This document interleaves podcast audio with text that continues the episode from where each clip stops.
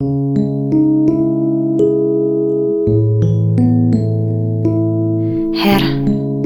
mach mich zu einem Werkzeug deines Friedens. O Herr, mach mich zu einem Werkzeug deiner Versöhnung, dass ich liebe, wo man sich hasst, dass ich verzeihe, wo man sich beleidigt, dass ich verbinde,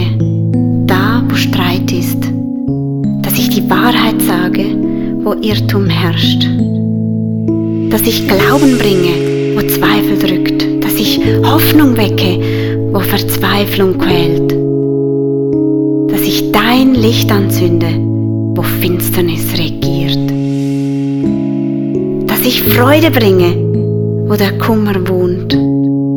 Ach Herr, lass mich trachten, nicht, dass ich getröstet werde, sondern dass ich tröste. Nicht, dass ich verstanden werde, sondern dass ich verstehe.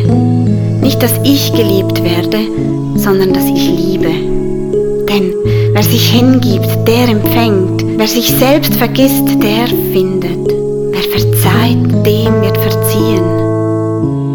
Und wer stirbt, der erwacht zum ewigen Leben.